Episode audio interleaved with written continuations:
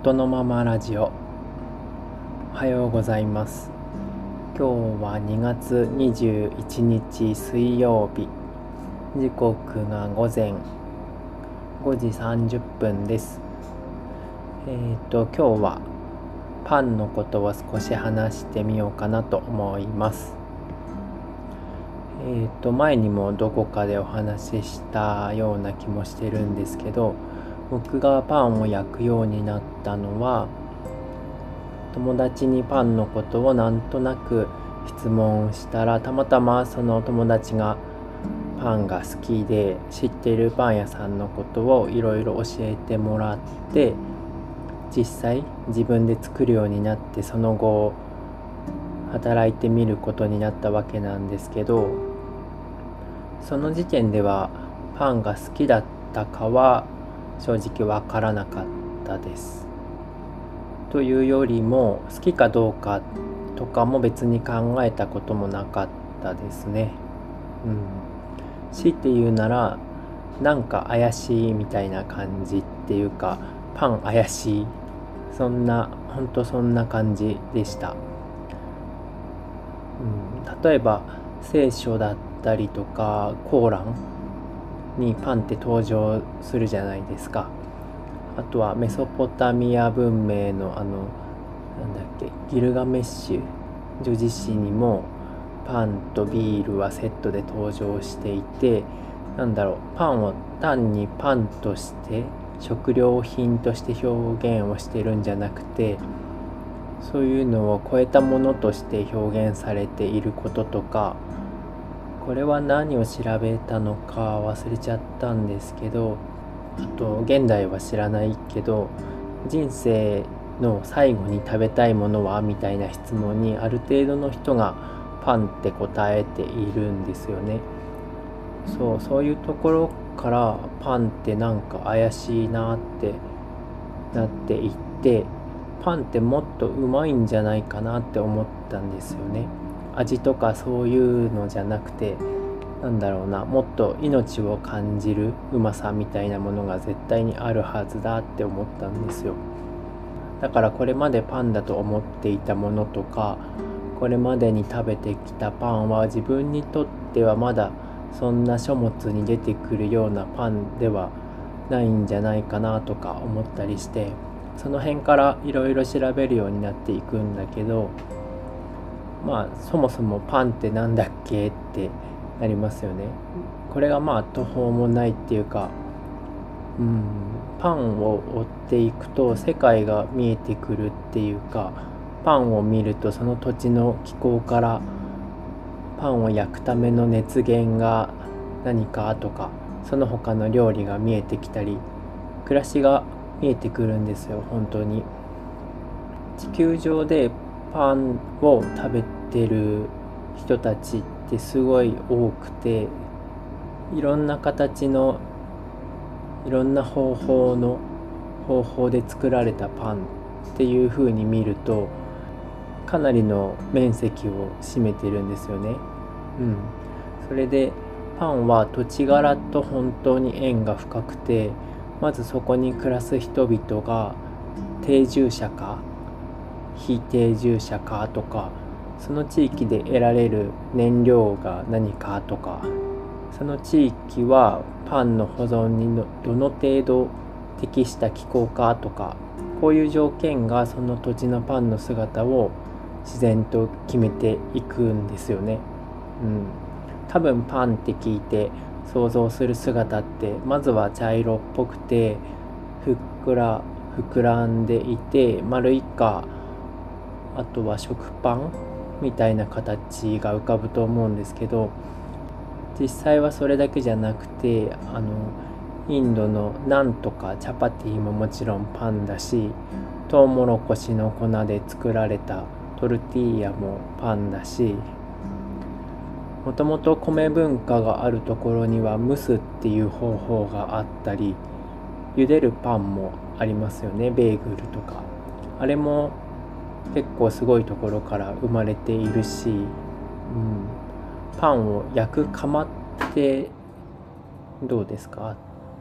全面を囲んで上火と下火で焼くのが日本でも最も多いと思うんですけど鉄板で焼くっていうのも多いですよね。でその鉄板にもいろいろあってドーム型になった鉄板とか有名なのだとトルコのユフカってパンがありますよね。反対にボール型。ボールほどまあ深くはないけど中心がくぼんでいるもの。インドのチャパティはこっちですよね。チャパティの場合はそこで焼いた後に直火で仕上げたりしますよね。うん。そのさっきのドーム型の鉄板っていうのはそもそも非定住者そこで暮らさない移動する人たちが持ち運びやすい形になっていたりとかちょっとの燃料でその鉄板全体を均一に温められるような形になっていたりとかしますよね。あとはうんとタンドール窯みたいに縦型の窯最初に思い浮かんだパン茶色くて丸いパンとか食パンとかっていうのは横型の窯になりますよね。あとはそうだな。パンって小麦粉に水と塩と酵母を混ぜてこねて発酵させたっていうイメージが強いと思うんですけど無発酵パンっていうのもたくさんありますよね。詳しく話すと日が暮れたり昇ったりしちゃうからあんまり喋らないんですけどパンってだからたった2文字の文字なんですけどその先には結構広大な世界があってそれが最高に楽しいかなって僕は思ってます。うん、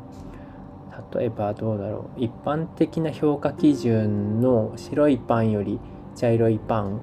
全粒粉がいいとか長時間発酵がすごいとか気泡が大きいのがすごいとかオーガニックかどうかとかありますよね。でもそれはそれっていうか自分に合うかどうかはまた別だったりとか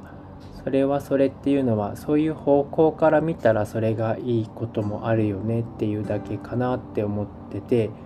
本当にもっとすごい面白いんですよ。うん、だからなんで全粒粉がいいのかとか何で発酵は長くした方がいいのかとか無発酵パンってじゃあ最低っていうことだっけとか気泡が大きいってどういうことなのとかそもそもオーガニックって誰のためなんだっけとかみたいに基準にされているものにイエスかノーとか白か黒じゃなくてその基準自体に問いを持つと楽しいこといっぱいかなって僕は思っているかな。うん、発酵って当然のように言うけど何がそうさせてるんだっけとか菌がそれを担ってるっていうのは聞いたことあるけどそれって何の何菌なんだっけとか、うん、サワードとか発酵だねとか天然酵母とかドライイーストとかコンビニでもルバンって見かけるけどこれってそもそも何だっけとかもありますよね。うん、でそうだないいと思うんですよ自分にとって美味しければ何でも。じゃあ自分にとって美味しくなかったものはそれでおしまいにしていいんだっけってところの方が気になるんですよね。うん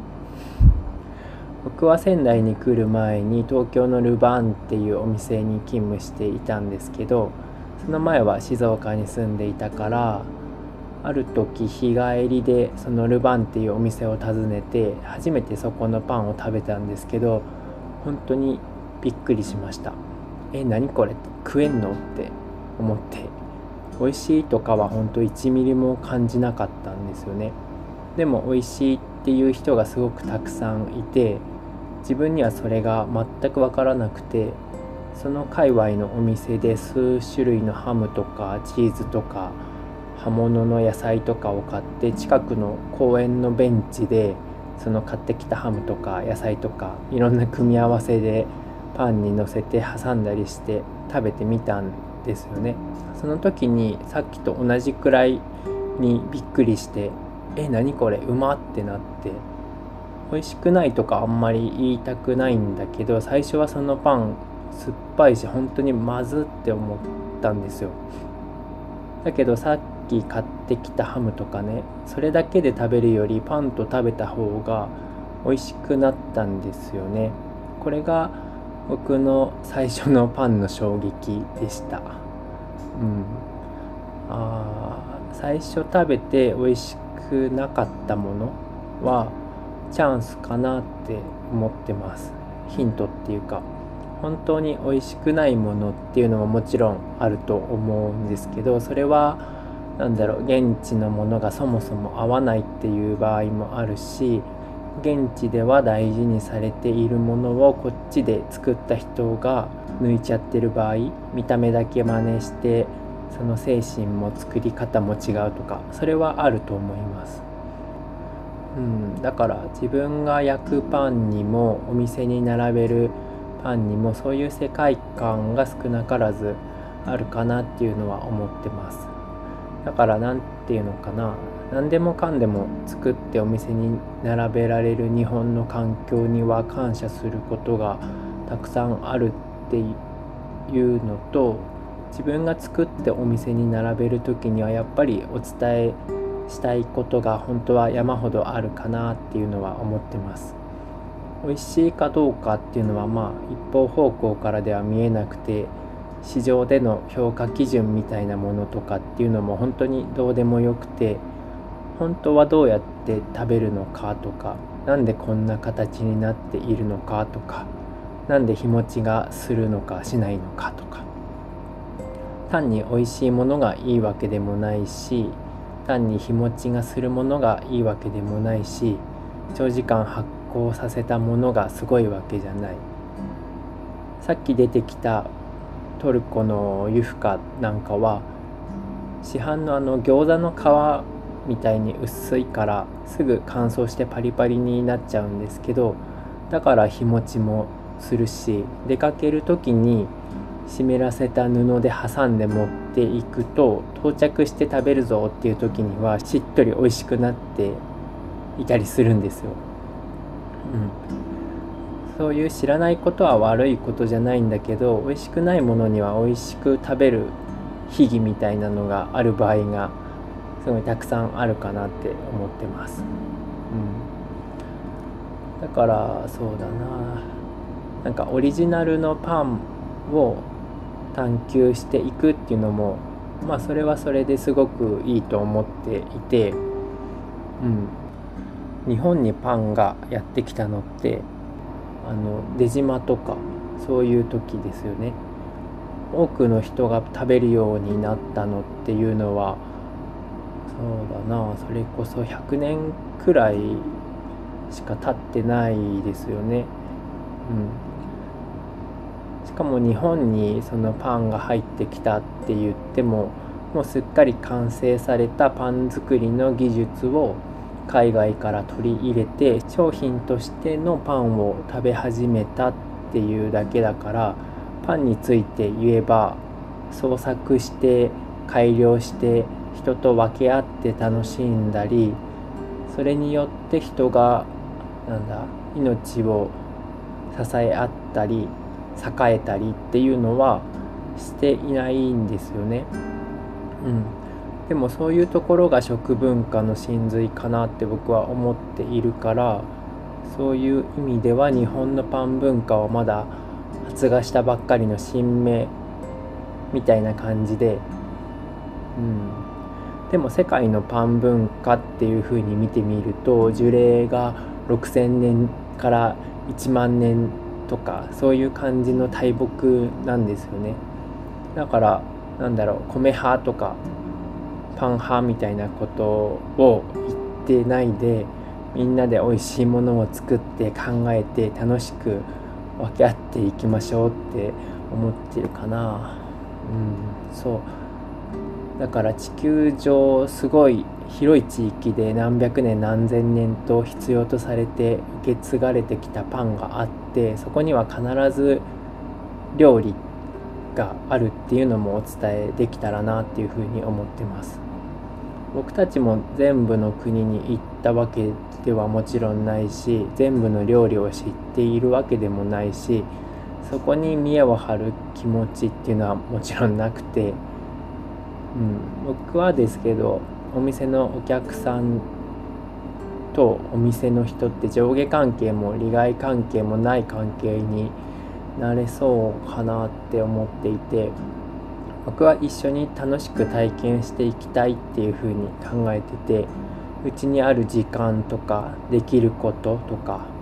今知っていることとかこれから知れることの中でできることであればいくらでも挑戦しますよって思ってます。だから本当に世界の食べ物をもっと大事にしてほしいなって思ってます、流行とかじゃなくて世界中の人たちの普通をその時食べた感想っていうか美味しいとか美味しくないっていうだけで決断を下して知ることをやめないでほしいなって思ってます。これからもずっと続く文化に触れることができたんだから今ここで食べたのはこういうものだったけど本当の姿はどんななんだろうなとか現地では何と合わせて食べてるのかなとかせめてそれだけは見てほしいしできることなら味とか匂いとか暮らしとかを想像してみてほしいなって思ってます。うん。はい、今回は僕のパンの好きなところについてお話ししてみました。食べるのが好きとか作るのが好きとかそういうのとはまたちょっと違うかなっていうのが正直なところで今回は表面をさーっとなぞる感じだったんですけど例えば小麦の話とか古代小麦って聞いたことありますか？こういう話も壮大だしカンパーニュもいいけど無発酵の平焼きのパンもいかに素晴らしいかとかそもそもなんだろう小麦で作られたものがパンっていうことではなくて穀物をうん生の状態で粉にして水とこねて固めて焼くなり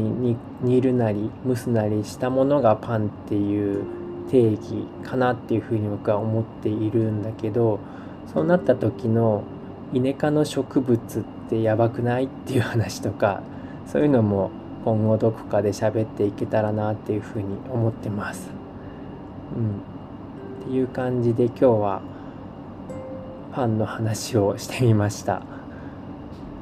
はいそんな感じです。はい、では今日も最後まで聞いてくださりありがとうございました。それではまた。